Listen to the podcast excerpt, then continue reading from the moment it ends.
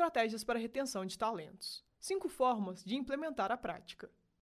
Retenção de talentos é um conjunto de políticas e práticas adotadas visando manter em seu corpo de trabalho os profissionais com desempenho acima da média. Mas, como e quais estratégias para retenção de talentos são interessantes para serem implementadas?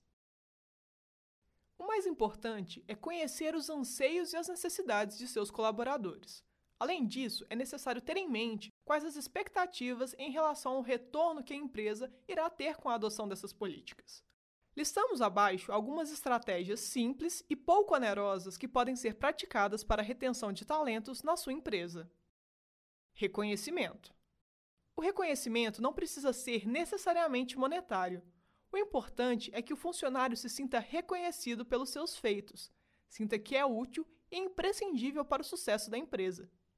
É importante que esse feedback seja institucional e feito sistematicamente. Plano de carreira.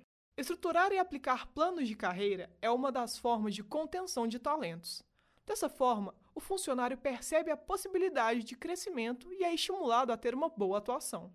Capacitação. Como já falamos em nosso artigo sobre educação corporativa, melhorar a capacitação dos funcionários é tão importante para ele quanto para a empresa.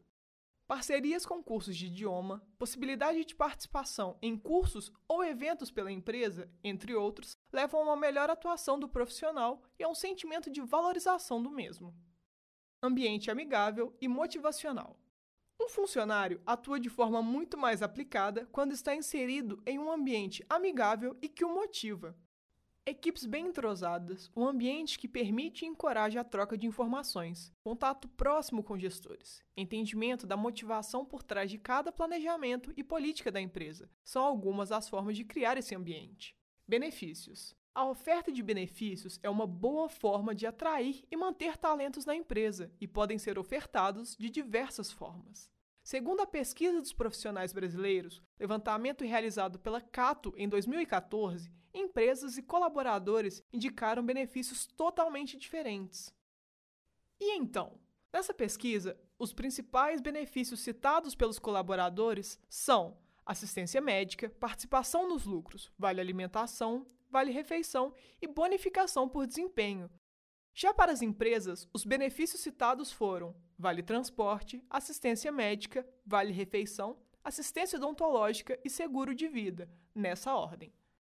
Por meio desses dados, podemos perceber que as visões de colaboradores e empregadores sobre benefícios não estão totalmente alinhadas, já que dentre os cinco principais benefícios votados, somente dois são citados por ambos os lados.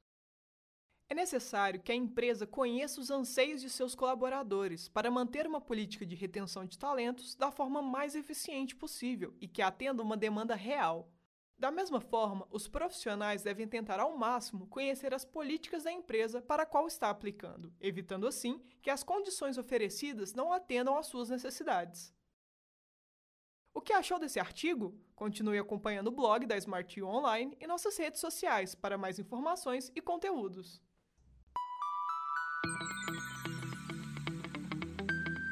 Você quer aprender um novo idioma da forma mais rápida e eficiente possível? Acesse nosso site smartu.online, garanta seu desconto exclusivo e comece a estudar hoje mesmo.